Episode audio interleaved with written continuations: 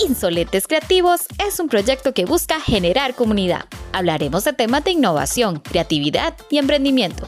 Son bienvenidos todos aquellos que quieran ser parte de esta nueva familia. Esta es una iniciativa de CD Radio, CDC y Finis. En este capítulo tenemos tres insolentes que se movilizan en bicicleta. Daniel Morales, David Gómez y Julio Vargas Insolentes que se han atrevido a mostrarle a las calles de nuestro país que sí podemos ser parte del cambio. Gracias por aceptar nuestra invitación a conversar sobre este colectivo. Hola Insolente Creativo, hoy estamos en el episodio número 13.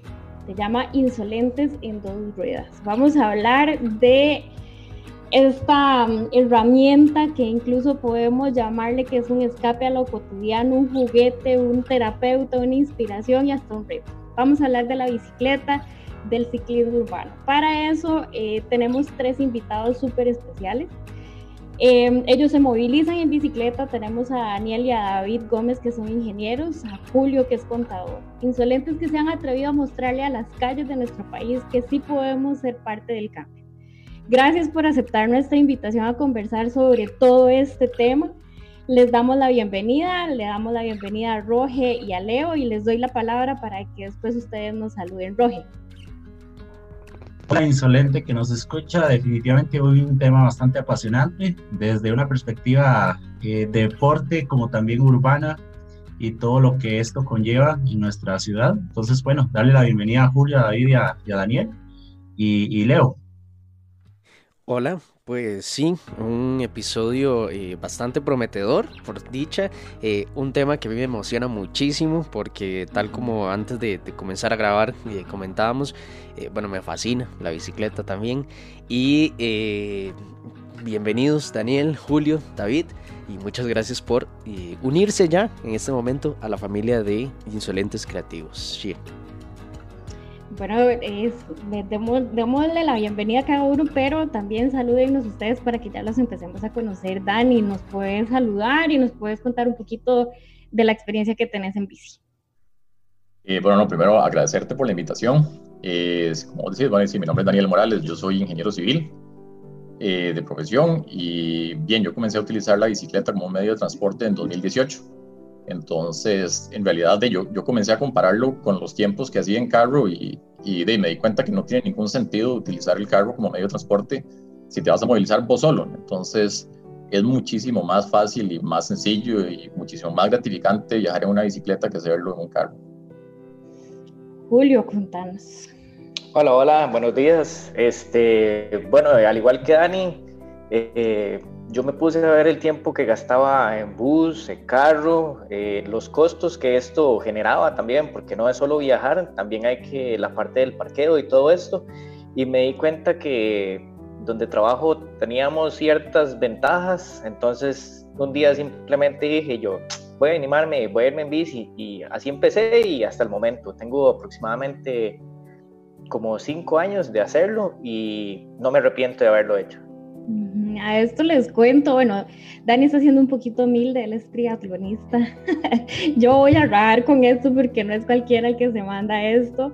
Y también les cuento que David, que es nuestro otro insolente en dos ruedas, conoce a Julio por talleres que él da. Entonces, David, bienvenido, por favor, salúdenos.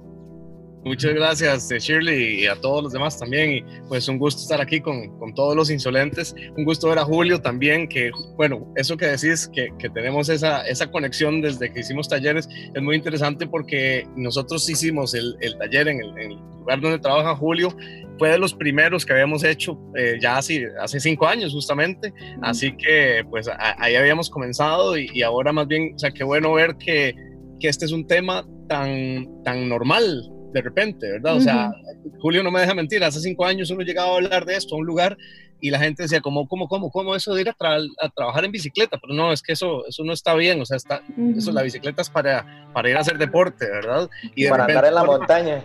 Exactamente, para ir a meterse a batir barro, qué sé yo, ¿verdad? Ahora, ahora ya no, ya estamos, ya la gente entiende cuando hablamos de la bicicleta como medio de transporte y la verdad, pues como activista de, este movimiento, yo me siento muy contento de ver que, que, estamos logrando lo que queremos, que es normalizar la bicicleta para ir al trabajo, para hacer los mandados, para moverse día a día. Así que muy, muy feliz de estar aquí y qué bonito nombre este de, Insolentes, porque yo creo que somos insolentes en dos ruedas, efectivamente. Exactamente, somos insolentes.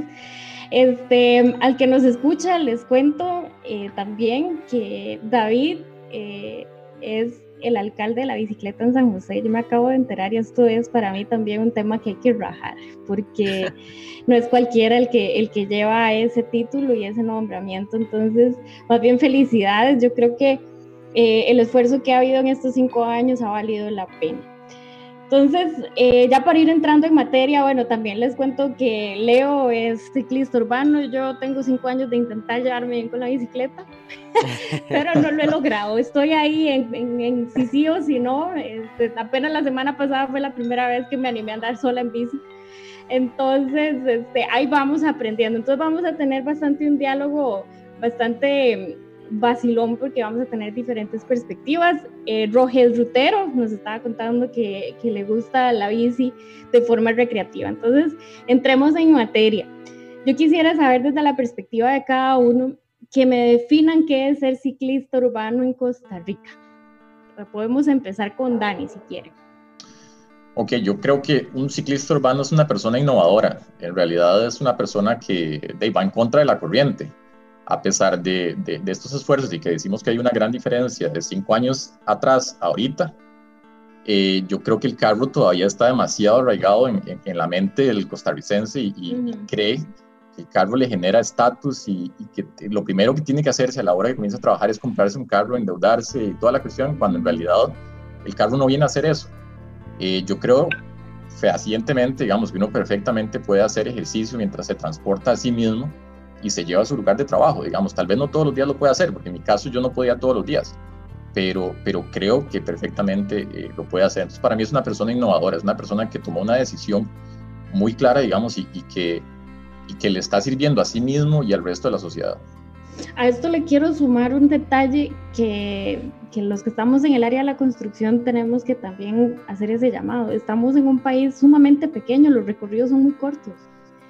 Entonces, trasladarnos 10 kilómetros en un día solo para ir y venir eh, del trabajo, realmente es un gasto innecesario de, la parte económica por la gasolina, de tiempo y un montón de cosas. A ver, los escucho, Julio, Roge, Leo, David, el que quiere intervenir con esta pregunta.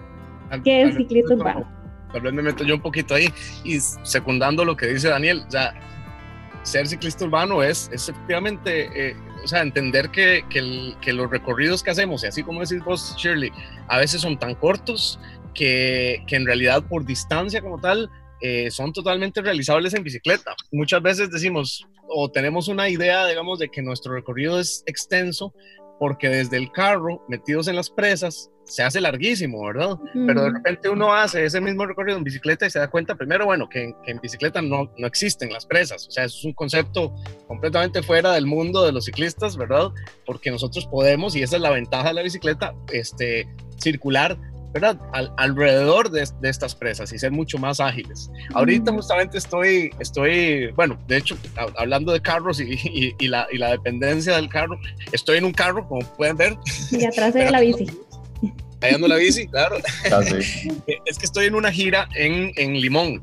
Entonces ahorita estoy, acabo de llegar a Cariari, de, de, aquí, de, de Guapiles, y, y, es interesantísimo ver cómo la cantidad de personas que se mueven en bicicleta aquí, en las zonas rurales del país, o sea, la forma en la que la bicicleta aquí está mucho más entendida como un medio de transporte normal eh, que inclusive en nuestras ciudades, ¿verdad? Eh, más, la, más el, qué sé yo, el poncho y la sombrilla que usa la gente son carguísimas. O sea, esto es para mí lo más parecido a Holanda en este sentido en cuanto a la utilización de la bicicleta. A veces, pero nosotros pensamos que, que, para ser ciclista urbano o para andar en bici hay que comprar una bicicleta carísima y todo tiene que ser ¿verdad? finísimo y todo. Y la verdad es que lo más, o sea, la normalización de la bicicleta es justamente también entender que la bicicleta como medio de transporte puede ser cualquier bici y puede ser la bici más barata que tengamos porque lo, único que queremos es que nos lleve de A a B, ¿verdad? O sea, no, no, es, no es, que estamos buscando ahí hacer, bajar un, un tiempo o lograr un mejor rendimiento, es nada más transportarnos. Entonces, eh, yo creo que, que, este tipo de, cultura rural que tenemos eh, refleja muchísimo esa, esa aspiración que deberíamos tener en cuanto a, al uso de la bici. Pero también hay algunos retos. Yo vengo de, de Guapiles a Cariari y todo el camino cero carros, todo muy bien, un montón de bicis y todo. En el centro también muchas bicis, pero apenas uno entra a Cariari o a cualquier centro urbano, porque ayer estuve en Guapiles, el día antes estuve en Siquirres y bueno, he, ido viendo los centros urbanos de, la provincia bastante y en todos pasa lo mismo. Es, es como que, digamos, ese cáncer que tenemos en San José de, de presas, está empezando a hacer como un tumor aquí y está empezando a crecer. Entonces uno llega a los centros urbanos y hay un montón de carros y, y la presa, ¿verdad? Ahí lenta y la gente haciendo fila en carro y todo. Entonces también se evidencia que hay una, digamos, una amenaza, por así decirlo, al uso de la bicicleta, porque pues aquí también la gente aspira a tener un carro, como decía Daniel, como esta aspiración tan alta de que, bueno, si tengo un carro ya soy alguien, ¿verdad? Y también no se trata de, de decir que, que, que, no tengamos un carro, o sea, muchos ciclistas urbanos y, y, pues me incluyo, eh, el, fin de semana o para ir a la montaña o para ir a la playa o para hacer una gira de trabajo como esta, pues el carro es una buena, una buena herramienta. Pero ya ven, yo siempre ando el, carro y, con la bici, porque yo llego al lugar donde voy y de ahí el resto del movimiento es en bicicleta, ¿verdad? Entonces también creo que es que ser ciclista urbano es también aprovechar muy bien la combinación de los medios de transporte y entender que, que, en el día a día, o sea, donde hay presas, ahí jamás me voy a meter en carro, pero que el carro me puede servir para, para un viaje largo o para ver alguna conexión así. Julio. Bueno, para mí, este, como, como el programa, este, un ciclista urbano tiene que ser una persona insolente, tiene que ser eh, una persona que se atreva a dejar este, eh, este de esta idea, como dice Dani y David, de que el carro me da ese estatus, me da esa categoría de persona, de que si ando en carro soy, soy alguien, soy una persona mejor. Y no, este, salir en bici, eh, a ir a trabajar, a hacer mandados, eh, inclusive para trasladarse, no sé, de la casa a la casa de un amigo a la casa de los papás, es algo sumamente sencillo y eh, en, el tiempo que lo he hecho me he dado cuenta el ahorro grande, eh, no, no en la parte económica, sino en la parte de tiempo.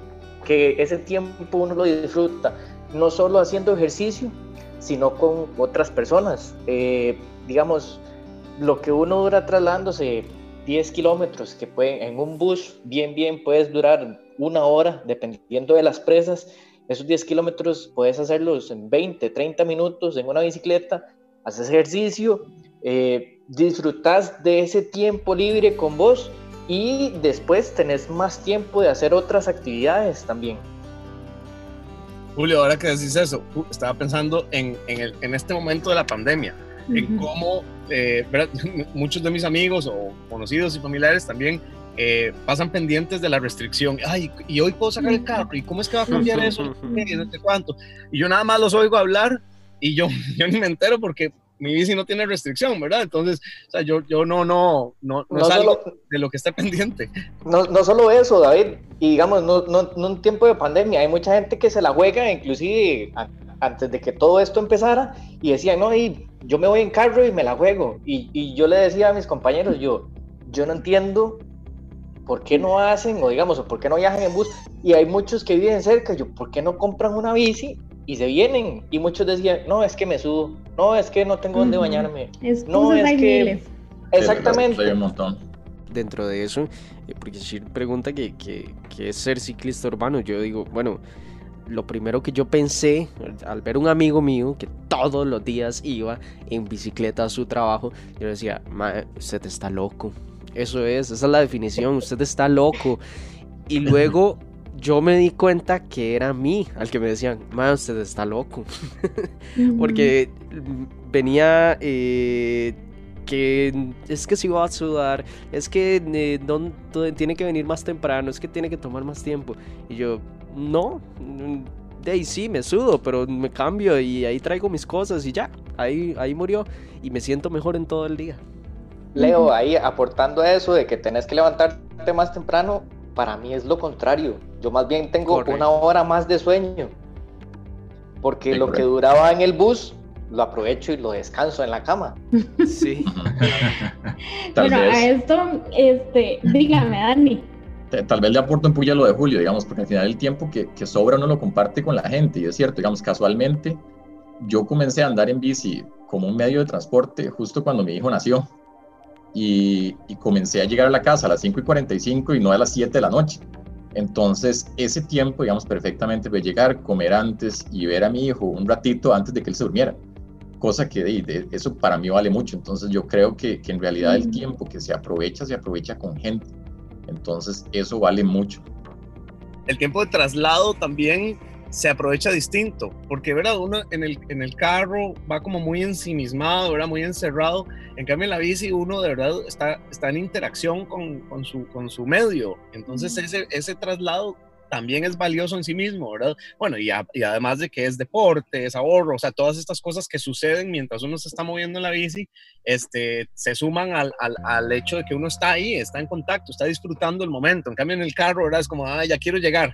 La bici es como, bueno, sigamos. Entonces, yo, no sé si le, yo no sé si les pasa. A mí me pasa cuando la mayoría de las tardes que llueve, cuando llueve, yo disfruto tanto el agua en la bici. Yo parezco un chiquito y así como, man, pero se va a enfermar. Mentira. Si uno sabe que usted llega a la casa y se baña, vean, yo les puedo asegurar, yo tengo los cinco años de pegarme, oiga, pero son unas mojadas increíbles. Y yo por una mojada en bici no me he resfriado. Eh, yo a eso les voy a contar algo. Julio me enseñó a mí un video, el que conoce a Julio Vargas Rodríguez. ¿Saben quién es Julio? Pero él, él, él, usa su GoPro y se graba. Y un día me enseñó la GoPro y la grabación de un aguacero que yo les digo, bueno, yo jamás me hubiera atrevido a andar así en bicicleta, pero venía como un carajillo gritando y venía él hablando y, diciéndose cosas él solito y yo decía, ma, este es loco. Pero bueno, es, a ese nivel al que nos lleva la bicicleta. Roger, nos ibas a decir algo. No, que se nos está escapando un concepto que por ahí lo, lo dijeron, pero hay muchas personas que no lo conocen y es la intermodalidad. ¿Verdad? que es ya esa, esa combinación entre medios de transporte donde ya podemos utilizar el medio de transporte público, no sé, un bus, y llevar nuestra bicicleta, que eso está muy limitado en Costa Rica porque no existe realmente. Y eh, por eso se ve, y, y, aporta a lo que había dicho David, en la zona del Caribe, yo andaba en el fin de semana en Puerto Viejo, y lo primero que uno piensa cuando va a Puerto Viejo es, uy, qué chido, vamos a andar en bici. Y yo digo, bueno, pero ¿por qué no podemos traer eso a la ciudad, verdad? Entonces es muy importante también el tema del diseño, el diseño de las ciudades, que es lo que nos limita. Si Costa Rica estuviera diseñado para un ciclista urbano, las cosas serían muy distintas. Yo creo que la pandemia llegó a hacer un cambio bastante grande que, bueno, todos lo hemos visto, ciclistas y no ciclistas. Eh, la pandemia vino a crear de nivel positivo la cantidad de gente que está comprando bicicleta. Y eso está creando, eh, vamos a decirlo, de alguna manera está creando conciencia de que efectivamente aquí en Costa Rica no tenemos cultura para mí, ese es mi criterio, no tenemos todavía la cultura para el ciclismo urbano, porque uno anda en bicicleta y le tiran el carro, le gritan cosas. La semana pasada que yo me animé a andar entre ríos, yo no les puedo decir cuántas veces me gritaron estupideces en la calle y yo digo, pucha, no puede ser tan difícil andar en un carro y andar en una bicicleta o andar incluso en motocicleta y que nos llevemos bien todos. Y a esto eh, culpo un poco esa, esa cultura carrocentrista que tenemos y que incluso nuestras calles no están diseñadas para que todos convivamos, peatones, ciclistas, motociclistas, autobuseros y todo esto. Les doy la palabra. Tres cosas importantes que, hemos mencionado ahí. Por un lado, el, el asunto de, de, del diseño vial tiene definitivamente un impacto enorme en la, en la probabilidad de que alguien se monte en la bici o inclusive las facilidades de convivencia. Pero yo creo que el diseño vial aquí no, digamos, es excluyente de las bicis, pero incluso, y creo que hay que ser honestos, también es, es o sea, es, es malo para los choferes. Hay muchísimas cosas a nivel de diseño vial que son los causantes de, estos, de este nivel de conflicto que tenemos en la calle, de los pleitos y los pitos y todas esas cosas, eh, tiene mucho que ver con el diseño vial eh, y por supuesto desde la perspectiva de la bici, eso hay que mejorarlo. Pero también ahora eh, Rogelio decía algo muy importante, que estuve el fin de semana en, en, Puerto Viejo, seguro nos topamos Rogelio, porque antes de la gira de esta semana yo me, estuve en el Caribe Sur este, de, jueves a, a domingo unas micro vacaciones ahí, pero, o sea, riquísimo. Y, y, es así, o sea, uno llega ahí e inmediatamente, o sea, como para, inclusive como para sentirse parte de, se monta en una bici, porque el que no anda en bici ahí, ¿verdad? Es, un raro, más bien. Entonces, es, lo interesante es cómo la, la, masa crítica, ¿verdad? O sea, cuanta más gente anda en bicicleta, más gente va a querer andar en bicicleta. En Puerto Rico, por ejemplo, la gente anda en bicicleta y bueno, y puede decir algo insolente y controversial, y nadie piensa en el casco. Ay, sí. Pone un casco ahí, la gente va a decir, este más, ¿qué le pasa? ¿verdad? algo rarísimo. Y eso, y eso, es bueno, eso, eso no debemos verlo como algo malo, como que hay que ir a repartir cascos ahí al Caribe Sur. No, no, no, no. Por el contrario, hay que entender que cuando hay una masa crítica, cuando las bicicletas dominan el espacio, los demás usuarios viales son los que se acomodan. Y alguien que anda en carro en, en el Caribe Sur sabe que ahí la bicicleta es primero y que, ¿verdad? Y que hay que dar campo y que no se puede pitar y toda la cuestión. Yo creo que la relación chofer-ciclista en una zona como esa es muy distinta a la relación chofer-ciclista en, San José o, la, el, Valle Central, ¿verdad? Y eso es importantísimo. Y otra cosa que decía Rogelio también de la intermodalidad, que en un país como el nuestro, con una topografía, ¿verdad? Que es un poco desafiante en algunos momentos, la combinación, la combinación bicicleta, bus o bicicleta, tren es el, digamos, el, el, mejor competidor contra el carro. Y eso está probadísimo incluso en países con, donde la geografía es más, más plana. Eh, combinar la bicicleta con un medio de transporte masivo es lo que le gana al carro porque entonces ahí la extensión de viajes que podemos lograr con la bici es muchísimo mayor. Y ahí pues entonces ya se, convierte en una, ya no solo en un medio de transporte para ir al trabajo todos los días, sino que si yo puedo, por ejemplo, es algo que yo hago mucho, esta vez me tocó venir en carro por la gira de trabajo, pero yo, yo voy mucho al Caribe Sur en bus, voy como bicicleta, la pliego, la subo al bus de Mepe que gracias a Mepe por, por, por, no cobrar ni siquiera por el transporte en bici, llegamos al Caribe Sur y de en adelante los días que esté ahí, solo bicicleta y luego me monto otra vez y de vuelta a San José. Y es, verdad, se facilita mucho también viajar a largas distancias de esa manera. Entonces, sí, sí, es, y, y, lo que decías vos, Shirley, sobre, sobre ya pues el tema de acoso callejero y todo, yo creo que como país tenemos retos enormes en ese sentido, hay que superar, digamos, o sea, hay que dejarse llevar, o sea, los hombres tienen que superar ver a una mujer en bicicleta, por Dios, o sea, es una persona que va en bicicleta y ya, supérelo. No solo en bici, no solo en bici, caminando. En lo que sea, claro. sí, sí, sí. ya, ese es un tema que, bueno, va para otra, otro episodio. sí, pero, pero los voy a invitar a ustedes cinco a ese episodio. ojalá, ojalá, eh, claro. Ahí, ahí sumando a lo que decís eh, de, lo del, de lo del transporte público, eh, tal vez hace un par de años se trató de hacer, eh, o, mucha gente trató de subir las bicis a los buses. Y eh, los choferes, bueno, nosotros los ticos nos, nos distinguimos por ser muy chispas, ¿verdad? Por, por sacar ventaja de todo. Los choferes de los buses decían, sí, está bien, pero te cobro adicional por la bici. Y esa plata no la veía obviamente la empresa, sino que era un ingreso ahí adicional para, para el chofer. Y mucha gente empezó a quejarse por eso también. Claro. Sí, y eso, por dicha, de Julio, ahora, bueno, estamos en un proceso en el que eh, la ley de movilidad y seguridad ciclista que se aprobó en abril del año pasado daba un plazo de un año para que se emitiera lo que se conoce como un reglamento de intermodalidad, porque cuando redactamos la ley, justamente queríamos atacar ese problema, el problema de la especulación con los, con los costos de las bicicletas o inclusive de la, de, la negativa de subir bicicletas en algunos buses, ¿verdad? Que a veces uno llega y dice, no, y ¿verdad? ya se acabó el asunto. Entonces, ¿qué es lo que se trató de hacer con la ley? Bueno, que, que ya quede formalizado y regulado eh, la intermodalidad como, como un servicio adicional en, este, en, los, en, los, en los autobuses. Así como se hizo en su momento con la ley 7600, que se adaptaron los, las unidades de bus ¿verdad? para subir eh, sillas de ruedas, bueno, y los usuarios de sillas de ruedas en en una plataforma y tener un espacio dentro de la unidad, lo mismo se tiene que, lograr con este reglamento que está pendiente, ¿verdad?, de parte de las autoridades del MOP, este, que tiene que salir para que entonces ya las, las todas las líneas de bus del, del país este, acepten eh, llevar bicicletas eh, y las unidades de autobús que tengan que ser modificadas para que eso sea posible, pues también que sean modificadas, eh, pero incluso a, nivel técnico es una modificación que no es ni siquiera parecido del el, el nivel de complejidad que fue para, para sillas de ruedas, ¿verdad? Porque no hay que hacer una, una, rampa hidráulica ni nada, ni nada por el estilo. O sea, son modificaciones menores e incluso yo creo que la, la, inmensa mayoría de los buses hoy día no necesitan ninguna modificación, nada más necesitan que el chofer abra la, el maletero y uno meta la bicicleta. Entonces, Eso, ese es uno, ese es el, el del maletero es uno. He visto otros que, bueno, hemos, he tenido la, la dicha de poder salir del país y se les pone una especie de rack frontal uh -huh. también este, a Yo los buses y se suben, no sé, 10 bicicletas. Entonces va un montón de gente ahí. Sí, hay, hay racks frontales y también hay racks traseros. El, de hecho, es fácil porque en Estados Unidos se permiten los racks frontales, pero en Europa no se permiten los racks frontales por el, riesgo de que en una colisión las partes salientes de la bicicleta causan mayor daño. Entonces en Europa los buses que tienen racks los tienen atrás. Entonces también ¿verdad? es otro modelo, incluso caben más bicicletas atrás y todo.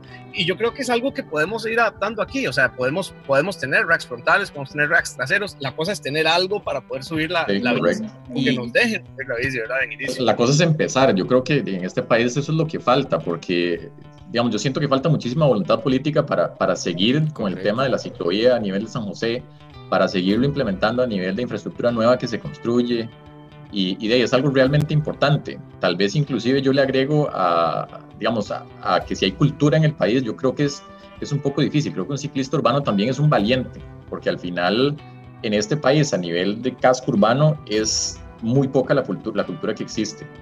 Hay un porcentaje altísimo de la población que sigue pensando que la bici debería pagar marchamo, por ejemplo, sí. porque está utilizando ahora la mitad del carril.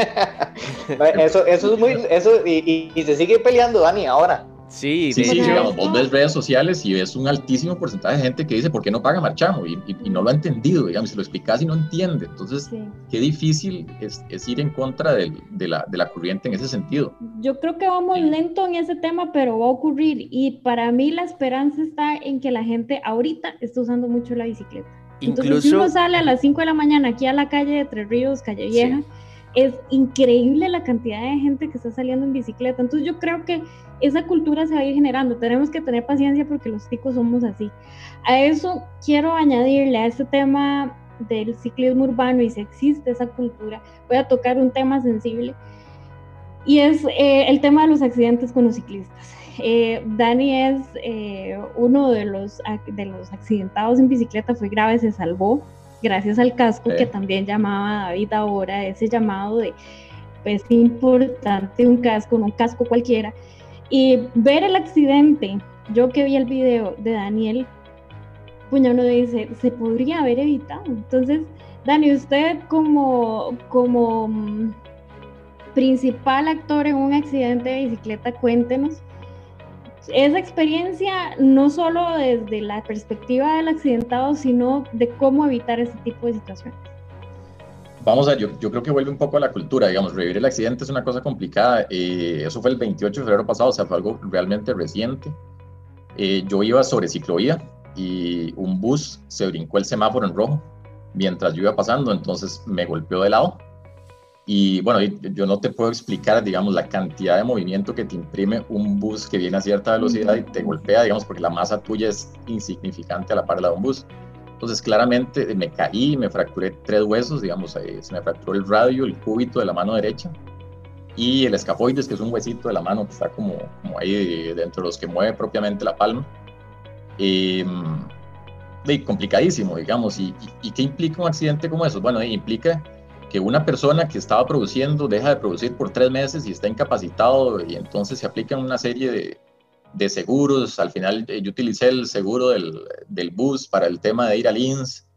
Eh, me tuvieron que hacer una cirugía, me pusieron una pletina con cuatro pines, eh, un pin en la mano. Y bueno, al día de hoy yo no he, no he recuperado el 100% de la movilidad.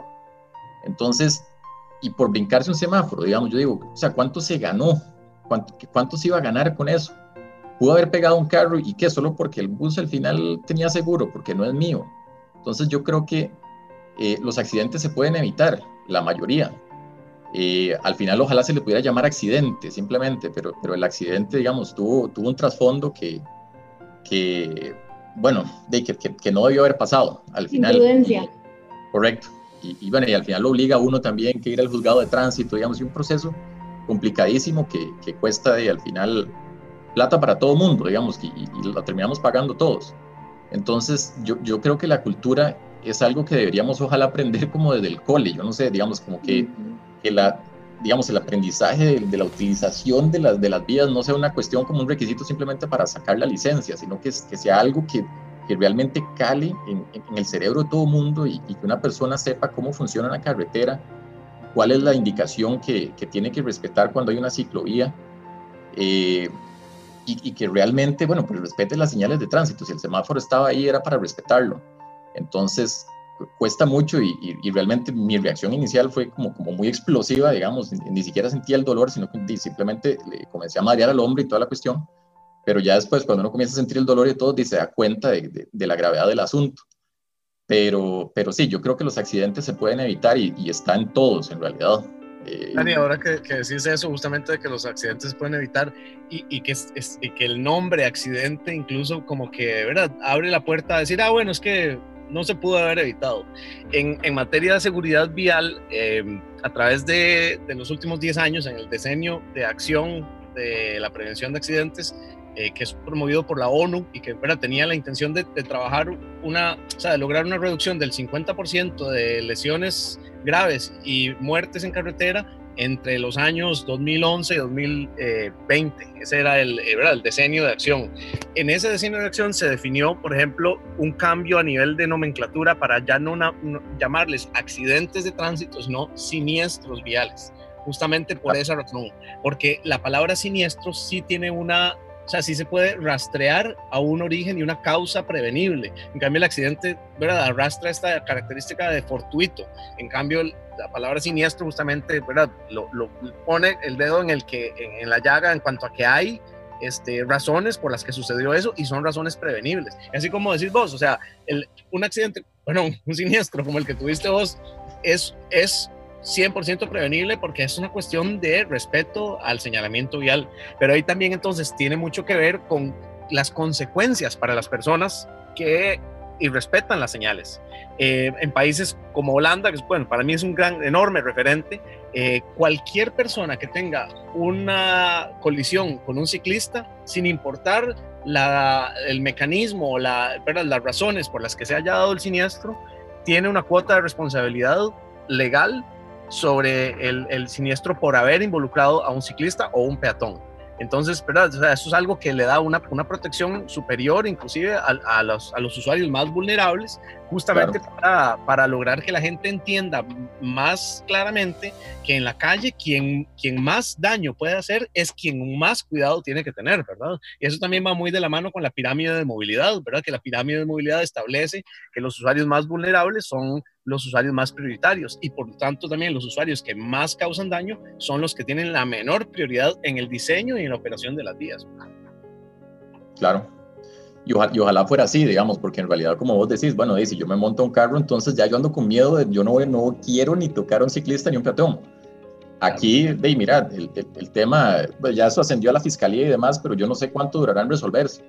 Y al final, de, no me han dado un solo colón por la bici, digamos, o, o al final terminé utilizando inclusive mi, mi, mi, póliza, bueno, la póliza de mi patrono, eh, del riesgo del trabajo, porque iba para el trabajo justamente. Entonces, de, al final lo que, lo que ellos pagaron, digamos, por lo menos en la retribución económica que tuvieron que, que dar fue nada. Entonces, ahí anda todavía la persona y, y si te topa otra vez, se le tira encima. Entonces, no, no debería ser así, digamos, deberíamos estar protegidos un poquito más. Claro.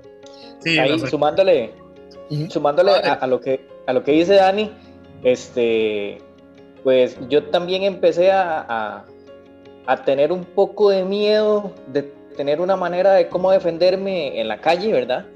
Eh, por eso conseguí una cámara y prácticamente todos los días hago eh, la grabación del recorrido y bueno, la verdad es que han sido una cantidad exagerada de gigas de video que tengo que he tenido que irlos borrando, pero si pudiera hacer un recopilado de la cantidad de veces que he tenido que quitarme para poder evitar un accidente o un siniestro, como dicen ustedes, por imprudencia, ya sea de un motociclista, Este, los choferes de buses son algo espectacular y los taxistas y eh, los carros también. O sea, yo creo que las personas no se ponen a pensar y lo que ven únicamente es una bici que les estorba.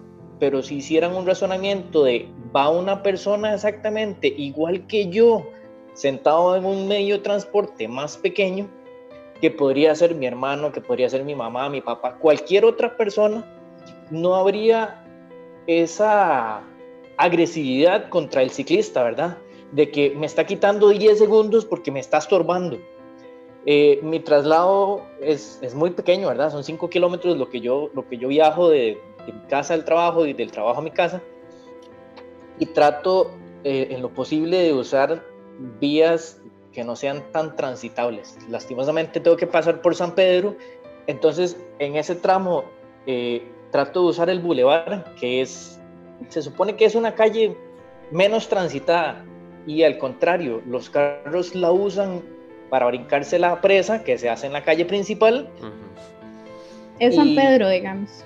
Sí, pero digamos, e-, ese, ese, ese, no sé, son 500, 600 metros. Esos 600 metros he tenido cualquier cantidad de, encuentros eh, en los que siempre llevo las de perder. Y es difícil hacerle entender a la gente que no me puedo meter, o sea, yo no me puedo desaparecer de la, de la carretera, ¿verdad? Porque hay carros a la izquierda, hay carros a la, derecha y no, no puedo agarrar para ningún otro lado. Entonces, este, es, es un poco difícil y ponerse a discutir muchas veces con la gente pues nuevamente llevamos las de perder. Es muy fácil echarle un carro a una bici y simplemente irse y dejar a la gente en la bicicleta ahí tirada. Con respecto al, accidente de Dani, Dani y yo tenemos, no sé, tal vez 20 años de conocernos y, nos hemos vuelto muy amigos en la bici. Este, tanto así de que desde que empecé, Dani me preguntaba que cómo hacía, que con la parte del baño, que con la parte del transporte, que qué calles este, utilizaba. Y el día que él me escribió en la mañana y me dijo, este, me chocó un bus, el, el, susto o la impresión es muy grande. Y solo saber de que, ma, estás bien, o sea, necesitas algo y uno... Yo me sentía impotente de no, de no poder hacer nada. Por dicha y, gracias a Dios no sucedió mayor cosa, pero, pero es, es impactante saber que una persona cercana a uno tiene que sufrir esto. Sí. A esto quiero sumarle, em, para hacer el, punto y seguido de este tema, es como colectivo, nosotros, em, los que hemos andado en bicicleta, ustedes que son nuestros invitados, ¿qué propuestas eh, podemos hacer em, para los posibles eh, ciclistas urbanos que nos estén escuchando? porque acabamos de tocar un tema sensible, pero lejos de asustarle, querido insolente creativo, lo que queremos es hacerle un llamado. Primero, si usted es eh, una persona que viaja en, cualquier medio de transporte, a tener cuidado con todos, peatones, carros, ciclistas, motociclistas, pero ¿qué propuesta le hacemos a estas personas que nos escuchan y que están diciendo cómo hago para andar en bicicleta? Yo quiero movilizarme a mi trabajo, a mi casa, a mi centro de estudio en bicicleta, tomando en cuenta todas esas previsiones que ustedes nos están contando. Eh, bueno, eh, yo en mi, en mi trabajo fui, digamos que un peón de... Eh, de la cultura, de la cultura no, está mal dicho, eh, del cambio a, utilizar un poco más la bici. Eh, mucha gente dice cómo hace para el aseo, cómo hace para dejar la bici, eh, cómo hace con el agua para llevar el almuerzo y demás cosas. en realidad es, es muy sencillo. la ley nueva, si no estoy mal, dice que los lugares deberían de tener eh, lugares o sanitarios adecuados para que las personas se puedan bañar o asearse, ¿verdad? Eh, gracias a David y a las charlas que dio, nosotros empezamos a, movernos un poco más ahí y eh, pues ya tenemos dónde. me parece que ahora la mayoría de lugares está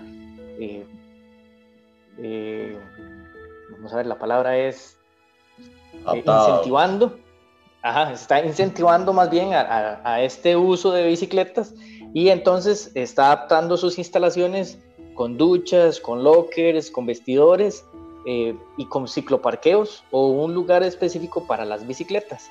Entonces, eh, pues creo que nada más de animarse. El asunto del aseo y demás es muy sencillo. Eh, si no hay duchas, muchas veces se hace con toallitas húmedas o se lleva uno un paño, lo moja en el lavatorio y se hace un baño con paño. Suena, suena raro, pero, pero sí se hace, sí se hace. Eh, el que quiere puede, yo creo que esa es la esencia de lo que dice Julio. Eso es. Y eh, con el tema del transporte, al menos yo lo que hago es que, por ejemplo, el lunes yo alistaba todas mis camisas y me las llevaba para la oficina. Y las llevo guindando en un gancho, no se arrugan y las llevo en el bolso. Por ahí en, en internet, en algún lugar, hay una foto mía eh, un lunes en la mañana con el montón de camisas. Eso estoy yo, con el montón de camisas visto. Qué buena nota, Julio, no sabía que las dos. sí, sí, ese soy yo. Este, y nada, o sea, es nada más animarse. Eso, eso creo que esa es la palabra, animarse, eh, quitar todo ese montón de, excusas del sudor y todo eso y, intentarlo, ¿verdad?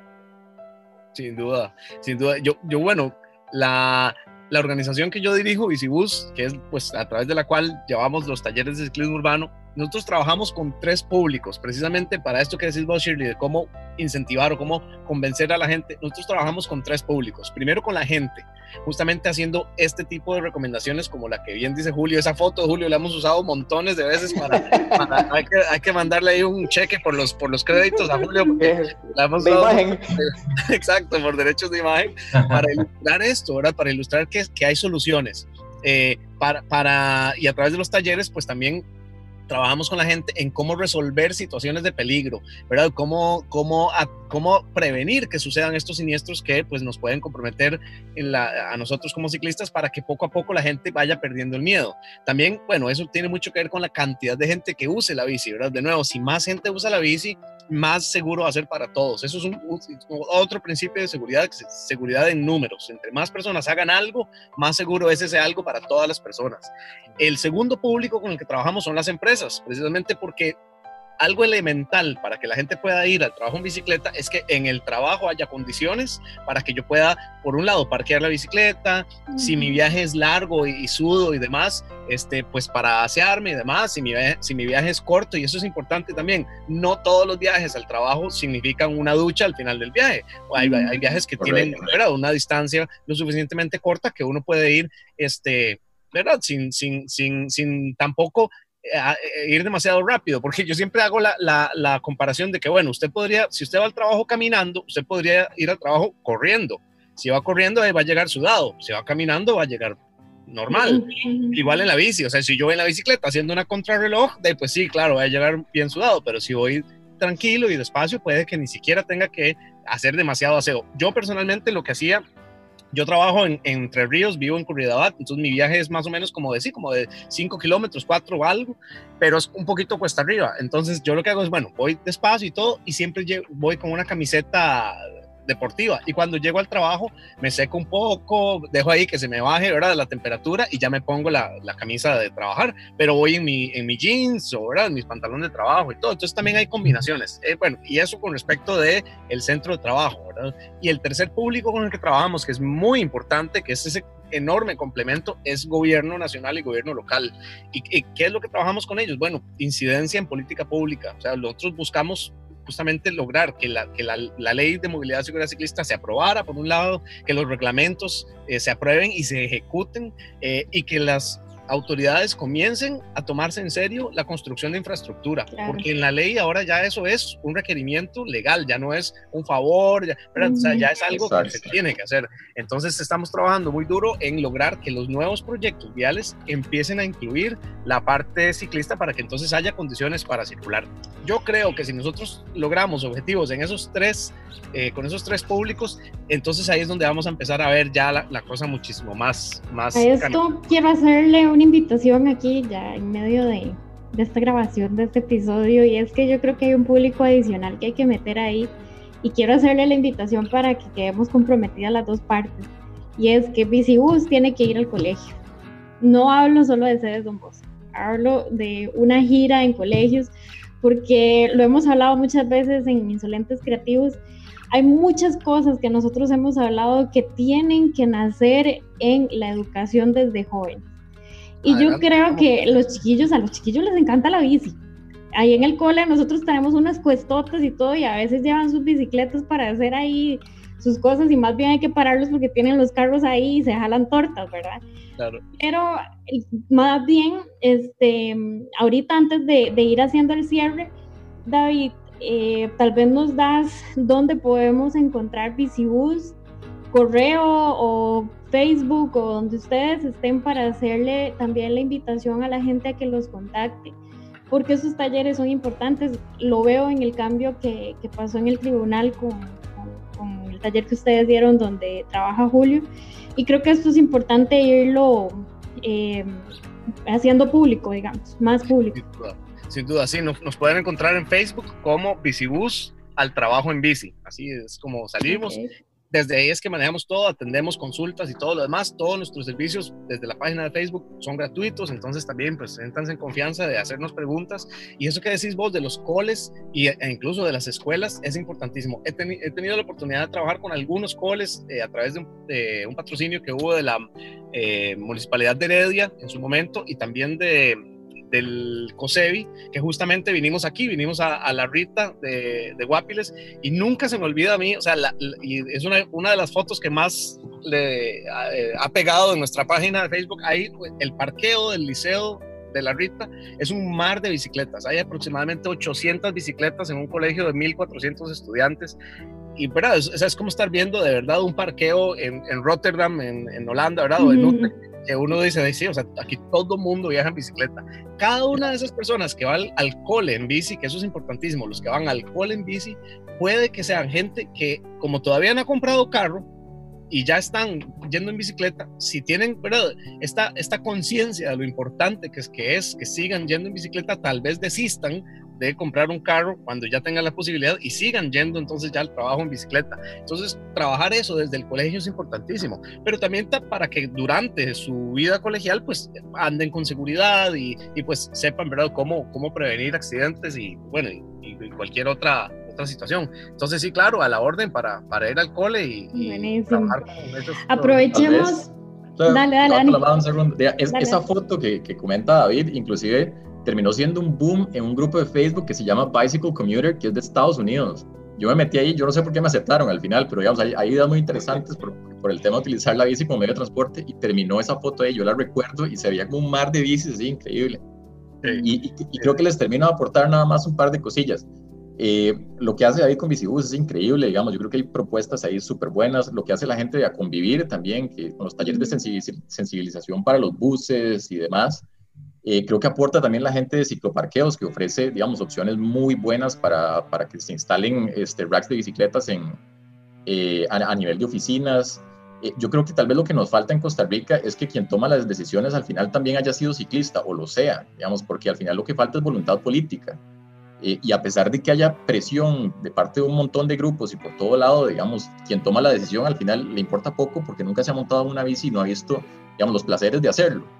Entonces cuesta un poquito que, que, tengas que convencer a una persona que no se quiere bajar del carro. Si, si, realmente quien está arriba se monta en una bicicleta, yo creo que las cosas serían un poquito diferentes. Estas son las notas creativas del podcast de hoy. Usar la bicicleta de forma recreativa y como medio de transporte. Bicibus Colectivo, que imparte talleres para activar la bici, para ir al trabajo y para movilizarnos todos los días. Un ciclista urbano es una persona innovadora se rompen paradigmas sobre dos ruedas. El tiempo de traslado en medios motorizados se hace menor cuando se usan medios de transporte como la bicicleta. Disfrutar de tener un país con recorridos pequeños y podemos aprovechar la intermodalidad para movilizarnos. Y respecto a la motivación, que tal vez no dije nada, eh, me, me parece muy interesante porque muchas veces yo creo que la motivación tiene que ser intrínseca. Yo recuerdo un cursillo que había llevado de recursos humanos y, se discutía si la motivación viene del entorno o si la motivación realmente está en uno. Y, yo creo que la motivación, hay una gran parte que es intrínseca. Entonces, vos le podés decir a una persona, mira que la bici, que aquello, y la persona no va a tomar la decisión hasta que la cosa sea interna. Hay cosas del entorno, como decíamos, que de mucho, mucho de la pandemia este, ha hecho que la gente pues comience a utilizar la bicicleta.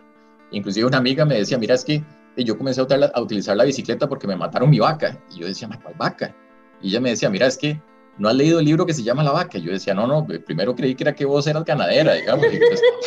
Pues, me decía, no, que andaba ahí en vaca. Correcto, pero yo dije, no, la, vaca como medio de transporte está, está un poco incómodo.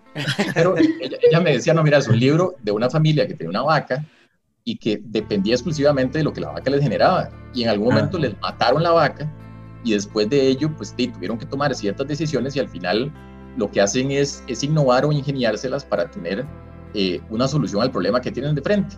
Entonces, finalmente, yo creo que, falta que, a nosotros nos maten la vaca, digamos, que, nos quiten un poquito ese, ese, ese montón de excusas y que simplemente comencemos a utilizarlo. Yo le he comentado ahora a Shirley antes de que comenzáramos a grabar que, que en mi caso la vaca fue el tema de la, de la huelga de maestros que hubo en el 2018 también, que en algún momento mi jefe dijo, bueno, mañana no vamos a poder venir.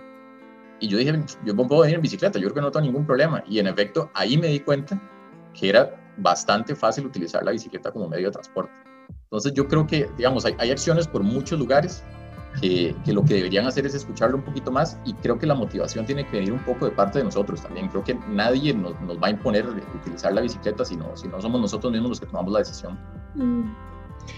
Bueno, este, ya para ir cerrando, yo quiero eh, que la gente que nos escucha se anime. Estamos en medio de una época bien difícil justo estas dos semanas en las que estamos eh, ahorita en agosto, que estamos grabando este episodio, estamos en cierre. Deberíamos de aprovechar, yo sé que se va a escuchar más adelante, pero deberíamos de aprovechar em, estos cierres, estas restricciones por utilizar más la bicicleta. Se puede, hay menos carros. Entonces deberíamos de ser más dependientes de, este tipo de movilidad que del carro. Eh, porque lo, lo, decía David, eh, ay, pero es que el cierre, es que a dónde puedo, a dónde no puedo, con bicicleta puedes andar donde sea. Entonces, vayamos haciendo un cierre. Eh, primero invito a, David, a Julio, a, Daniel de hacer el cierre de ustedes para llamar al insolente creativo en todos los temas que acabamos de hablar y después le cedo la palabra a Roji y David. Gracias, eh, Shirley. Bueno, a ver, insolentes, como dice Julio, anímense, de verdad. Es, se trata de tirarse a la calle. Eso es, eso es lo primero. Y, y conforme lo hagamos nosotros, las personas, comencemos a andar en bicicleta, créanme que el gobierno va a empezar a responder y las empresas van a empezar a responder. Entonces creemos, tenemos que creer, crear, perdón, la demanda desde nosotros mismos. Así que adelante. Y de verdad, cualquier duda que tengan, crean que también hay recursos para resolver preguntas. Aquí estamos para ustedes. Daniel, Julio, son gente ya con experiencia en la calle. Eh, en Bicibus estamos también eh, con bastantes voluntarios con experiencia en la calle. Seamos comunidad y, tengamos la capacidad de acercarnos para preguntar las cosas, las que sean, las más elementales o las más complejas. Ahí vemos cómo resolver. Pero la cosa es tirarse a la calle. Así que adelante. Dani. Eh, bueno, yo creo que nada más le aporto lo mismo, digamos, es, es anímense, en realidad nadie, nadie de afuera les va a decir que, que vengan a utilizar la bicicleta, es un tema de decisión muy propia. Eh, yo creo que el, resto de cosas se resuelven, digamos, el, el tema de transportar eh, el bulto, la comida, yo al final a mi bici le puse hasta, hasta un maletero y, y, no, y no siento mayor diferencia, entonces yo creo que todo el resto de cosillas se resuelven. Eh, uno aprende, digamos, que, que, tiene que ser visible también ante el resto y comienza a llevar sus luces y, digamos, comienza a cargarse de cositas que al final le permiten utilizar la bicicleta para eso. Entonces, en realidad, no es, es anímense, no, no, es tan difícil y, y de verdad se van a dar cuenta que eh, paga mucho de vuelta, en realidad. Muy buen payback es. Eh, de terminando con, con, lo que están diciendo mis compañeros, eh, animarse, ese es, ese es el punto. Y quitarse el miedo, quitarse el miedo de andar en la calle. Eh, eh, la bici es algo, e, es un invento increíble, eh, no solo para transportarse, sino para, para divertirse, para hacer cosas sanas, para inclusive para conocer Costa Rica. Yo que utilizo la bici para transporte y de manera recreativa he conocido lugares en Costa Rica que en, carro no se ven. Entonces, eh, nada más de, como dice David, echarse al agua, eh, con cuidado, eso sí, tengamos siempre la cautela. Eh, es preferible frenar y evitar cualquier problema con, una persona y simplemente seguir adelante. la bicicleta nos va a dar muchas gratificaciones. Bueno, de mi parte nada más hacer un llamado, motivar, que salgan de esa zona de confort. Yo creo que si, si les da miedo, si no tienen como esa perspectiva aún de lo, del alcance de los beneficios que una bicicleta a nivel diario puede brindar, pues empiecen a nivel recreativo. Yo creo que conforme vayan empezando, se van a hacer adictos y adictas, ¿verdad? De, de, todo este mundo, porque es muy chido realmente, implica muchas cosas, inclusive hasta esos detallitos que uno puede ir armándose a la, a la bicicleta y demás, y uno como, como usuario. Entonces, bueno, es, es, simplemente un llamado y también para que busquen a expertos, como estaban diciendo los compañeros, eh, y que no se queden atrás, que demos el cambio que depende de nosotros y de nada más. Bueno, Leo. Yo eh, hace un tiempo leí las palabras de un alto jerarca del MOB, eh, cuyo nombre no voy a decir, pero eh, él mencionaba que para qué es necesario otra ciclovía, ya existe una, dice él. Entonces, el llamado de motivación que vamos a hacer es el siguiente. Ojalá que este podcast usted lo pueda enviar a todas las personas que conoce, a todos los que usted alguna vez ha escuchado. Es que me da miedo salir en bici. Y bueno, quién sabe, tal vez se lo hacemos llegar a ese alto jerarca. Muchas gracias por también estar en Insolentes Creativos. Cierro diciendo una frase de Grant Peterson, diseñadora, diseñador perdón, de, de bicicletas. Dice, piensa en las bicicletas como arte que se puede montar y que puede salvar al mundo. Insolente Creativo tiene una tarea. Muchas gracias.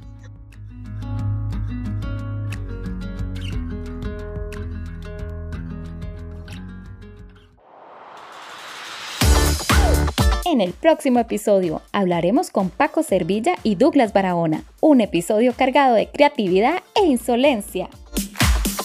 Insolentes Creativos, una comunidad de creativos. Puedes ponerte en contacto con nosotros en cdesradio.cdesdonbosco.ed.cr o al WhatsApp 7037 2162.